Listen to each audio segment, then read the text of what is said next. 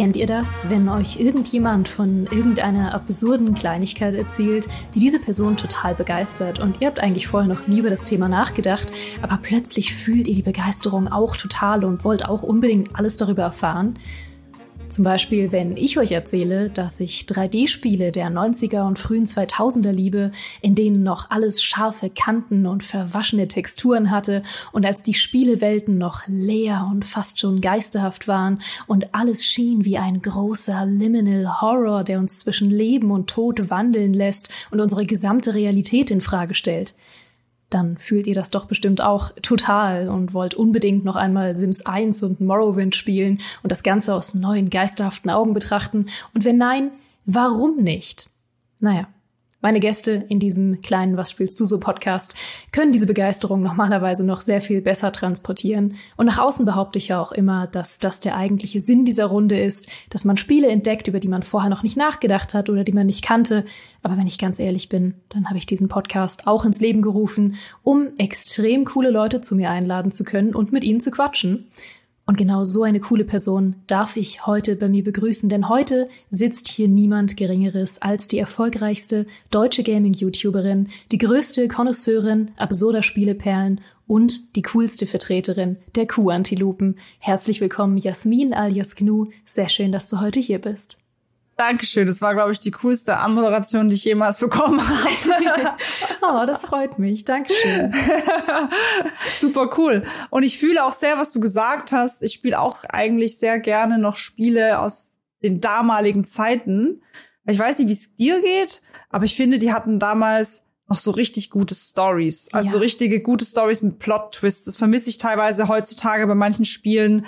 Da ist halt dann die Grafik unfassbar toll, aber mich huckt diese Story nicht mehr so. Ja, total. Und ich meine, es gibt ja ein Genre, was sich immer sehr noch auf diesen alten Stil von damals besinnt und mehr wieder auch auf das Storytelling. Und das ist ja unter anderem Horror. Und ich bin ja. so froh, dass wir heute über Horror reden, weil nie will jemand mit mir über Horror reden und deswegen bist du heute da. Und deswegen frage ich dich in alter Tradition dieses Podcasts, Jasmin, was spielst du so? An Horror-Games meinst du jetzt? Ich meine, die Antwort fällt bei dir natürlich umfangreicher aus, aber ja, ja was spielst ja. du gerade so? Gerade so. Ähm, tatsächlich sehr viel Horror.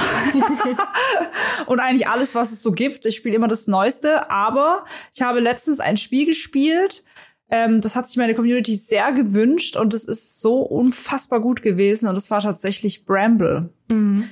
Und das hat mich, also das Spiel hat mich so begeistert, weil es einfach so ein krasser Mix war aus wunderschöner Szenerie und ganz schrecklicher, krasser Stimmung. Dieses Schwanken zwischen schön und gruselig und grausig und diese ganzen Mythologien, die es teilweise dort auch behandelt werden. Es geht auch um die nordische Mythologie dort. Ähm, das hat mich teilweise schon sehr an The Witcher 3 erinnert, weil auch bei The Witcher ist es ja teilweise so, dass alleine schon jede Quest, die du machst, könnte eine komplett eigene Story sein, die dich so packt und mitreißt. Und das hatte ich bei Bramble auch. Das war super cool und die Musik einfach unfassbar toll und die Gegner. Und ich stehe ja schon, dadurch, dass ich ja so viel Horror spiele, auf schon sehr grausige Games, die sehr brutal sind. Wie ist es bei dir?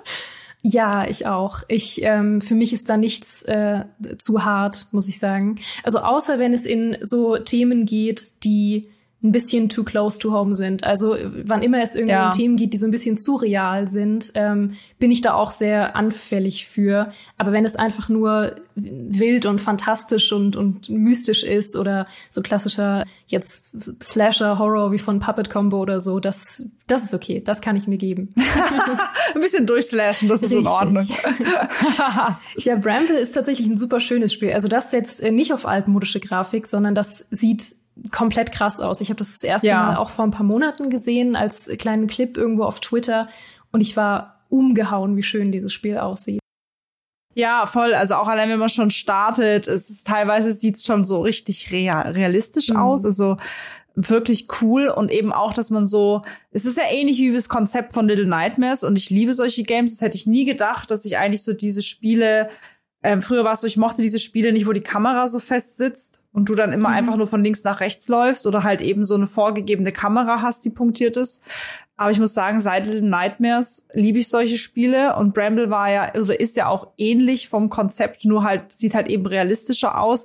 Du als kleines, armes, unschuldiges Wesen, was sich nicht wehren kann und diese ganzen gruseligen Wesen. Und gegen später kann man sich aber sogar wehren. Das ist tatsächlich dann auch so, dass man auch schon fast ein bisschen kämpft. Und das hat mir sehr gefallen. Mhm. Es ist ja mittlerweile auch ein, ein kleiner Steam-Hit. Also es hat gut über 1000 positive Bewertungen. Die Leute, die es gespielt haben, lieben es total. Aber ich glaube, es gibt noch echt viele Leute, an denen das total vorbeigegangen ist. Du hast schon gesagt, man kann sich ein bisschen vorstellen wie Little Nightmares, aber erzähl mal ein bisschen, wie man sich das vorstellen kann, wenn man es jetzt wirklich noch nie gesehen hat.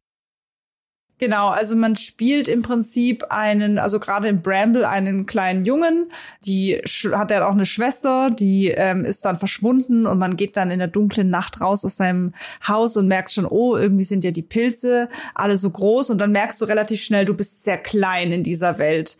Und darauf bauen diese Spiele auf. Also du läufst dann durch eine wunderschön gemachte Welt, merkst aber relativ schnell, du bist doch sehr schwach und dieser Welt ausgeliefert, aber es hat irgendwie auch was Schönes. Und dann triffst du deine Schwester und dann stürzt man in eine andere Welt hinab, wo noch alles viel gruseliger ist und schlimmer ist. Und so würde ich auch Little Nightmares beschreiben, dass es im Prinzip ein du fühlst dich so hilflos und hast einfach Angst. Also allein diese Schritte von diesen großen Monstern, du nimmst die ganz anders wahr aufgrund deiner Körpergröße. Und du siehst dann auch gegen später, was alles zerstört wird und angestellt wird und wie hilflos du eigentlich bist. Und es ist auch eher mehr ein Game, in dem du anfangs dich mehr verstecken musst und aufpassen musst, nicht gesehen zu werden. Wenn du gesehen wirst, hat es krasse Konsequenzen. Mhm.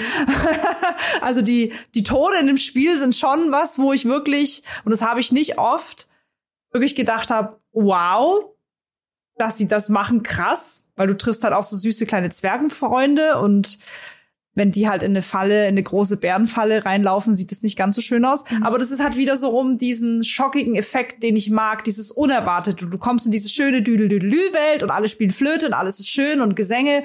Und dann passiert aber auf einmal wieder sowas, wo die Leute einfach so ab, so brutal schon fast abgeschlachtet werden. Wesen, die du so süß fandest und toll fandest, sind auf einmal tot.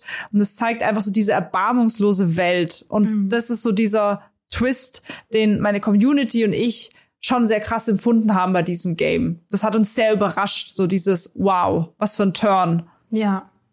Es steht ja, also beziehungsweise Little Nightmares vor allem steht ja oft auch so ähm, auf Listen von wegen Horrorspiele für Leute, die eigentlich Horror nicht so gern mögen.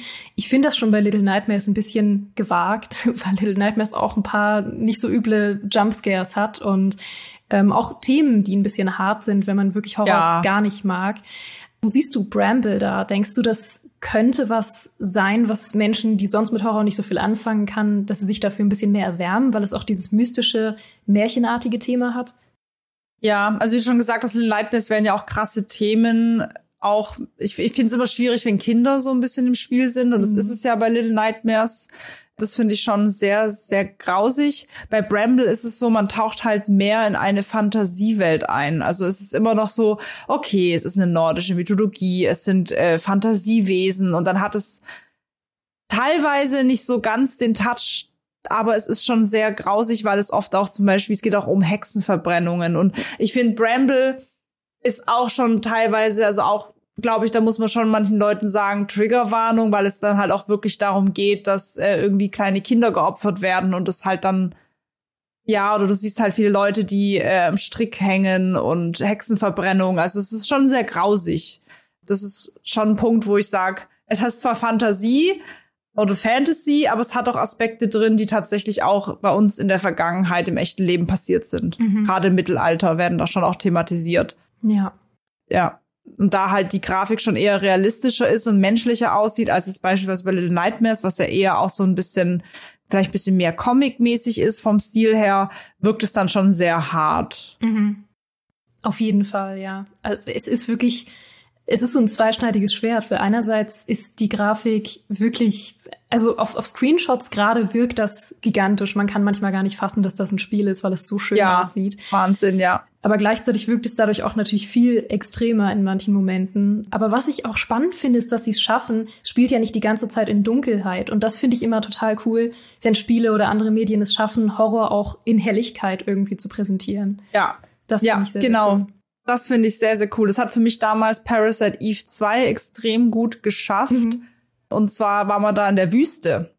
Und es war Sonne und es war hell, aber durch die Musik und die Stimmung und die Monster, die Atmosphäre, haben die es trotzdem geschafft, dass man so eine Panik hat. Mhm. Das finde ich richtig, richtig gut. Oder auch zum Beispiel in Resident Evil 4 ist es ja auch so, der neue ja. Remake, der fängt ja auch am Tag an, ist trotzdem spooky. Also das ist natürlich sehr, sehr cool und das schafft Bramble auf jeden Fall auch. Ja, das finde ich sehr, sehr cool. Du hast schon äh, deine Community erwähnt. Macht es denn für dich einen großen Unterschied eigentlich, wenn du gerade Horrorspiele und, und emotionale Spiele, und Bramble ist ja so ein bisschen von beidem, zusammen mit deiner Community spielst?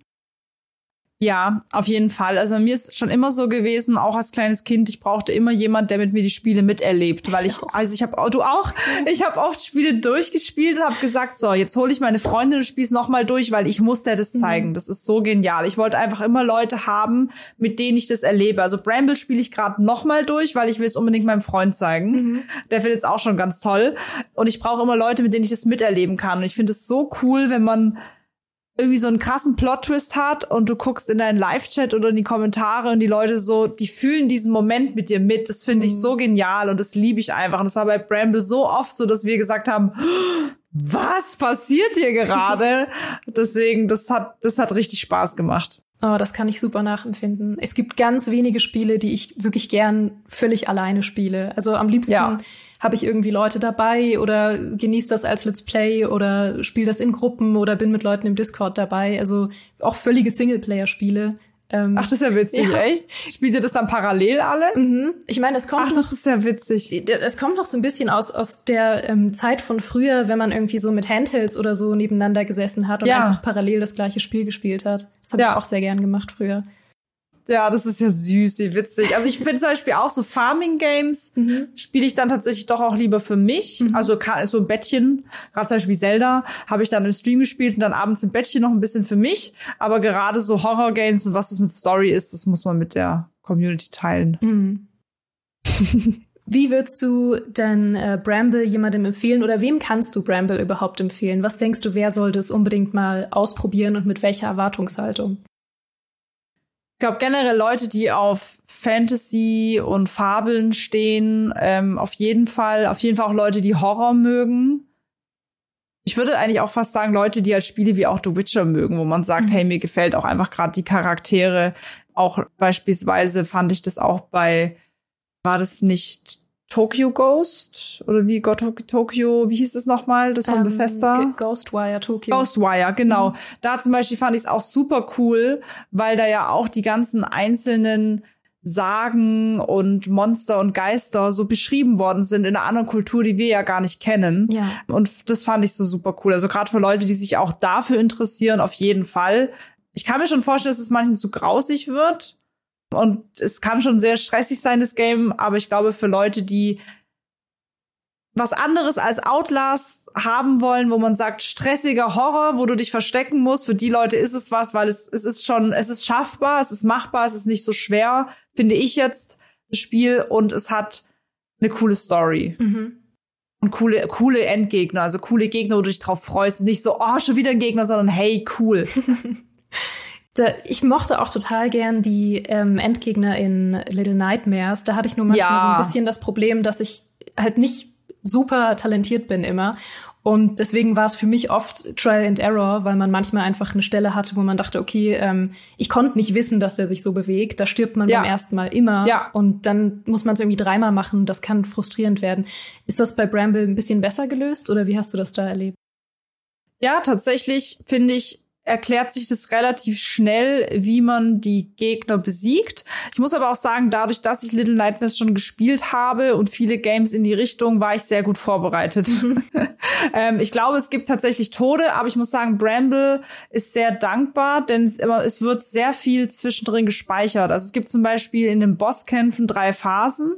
Wenn du die erste Phase äh, geschafft hast und gestorben bist, fängst du auch bei der zweiten wieder an. Mhm. Und das fand ich sehr, sehr gut. Also ich habe sehr oft gemerkt, das Spiel speichert sehr oft, weswegen es nicht so frustrierend war, wenn du mal gestorben bist, weil du musstest nicht wieder den kompletten Weg laufen oder nochmal die komplette äh, Sequenz nochmal spielen. Das fand ich, deswegen glaube ich, dass es da nicht so einen hohen Frust Frustrationsgrad dann gibt. Mhm. Sehr, sehr cool, dass du das Spiel heute mitgebracht hast. Ich kann es wirklich auch jedem empfehlen, sich mal anzugucken, weil es wirklich was total Besonderes ist. Und ich freue mich total, dass ich heute endlich mal über Horror sprechen konnte, wieder mit jemandem. Bist, ja, wir brauchen mehr Horror. Du bist immer eingeladen, wenn du mal länger über Horror sprechen willst. Fände ich fantastisch. Ja, voll gern. Zum Beispiel Silent Hill, da habe ich mich so gefreut, dass da was angekündigt worden ist. Ich habe geschrien. Oh Endlich Gott. mal wieder nach PT für mich die beste Horror-Demo gewesen Silent Hills PT die war so genial. Auch die Lösung, die ja da, ich glaube, nur ein oder zwei Leute haben es überhaupt geschafft, diese Demo zu beenden. Mhm. Weil es, es war einfach so genial von den Rätseln her. Deswegen, ich hoffe, da kommt noch mal richtig was Cooles. Es kommen noch so viele coole Games. Auch Alone in the Dark. Ja. So, der erste Part auf der PlayStation 1 war schon super geil. Da kommt so viel cooles Zeug. Zum Beispiel, was niemand auf dem Schirm hat. Deswegen sage ich es euch jetzt. The Battery Made. Mhm. Richtig, richtig geiles Game. Schaut's euch an. Auf jeden Fall müssen wir mal einen langen Horror-Podcast machen. Du hast hey, voll recht. gerne. Ich bin voll dabei. Also mit allem, was jetzt ansteht, äh, gerade mit, mit Silent Hill, dem Remake, ähm, da müssen wir, glaube ich, mal detaillierter drüber sprechen. Aber danke, dass du heute in unserer kurzen Runde dabei warst. Es äh, war sehr, sehr schön. Danke für die Einladung. Gerne. Und äh, ihr da draußen, ihr wollt jetzt selbstverständlich noch mehr von Jasmin hören und sehen. Und das könnt ihr natürlich unter ihrem Namen GNU auf all ihren YouTube-Kanälen dein Let's Play zu Bramble, das gibt's auf deinem Kanal Verspieltes Gnu. Und man mhm. kann dir auch live zuschauen auf Twitch unter GNU Live. Das ist auch sehr zu empfehlen. Und äh, danke, dass ihr uns heute entweder als Podcast zugehört oder auf unserem YouTube-Kanal Gamester Talk zugeschaut habt. In beiden Fällen äh, freuen wir uns natürlich wie immer sehr über euer Abo oder eure expertigen Kommentare. Und damit hoffe ich, ihr hattet wie immer ein famoses Frühstück, einen sicheren Weg zur Arbeit oder habt beim Zuhören eure Hunde geföhnt. Wir hören uns hier nächsten Freitag wieder und bis dahin macht's gut.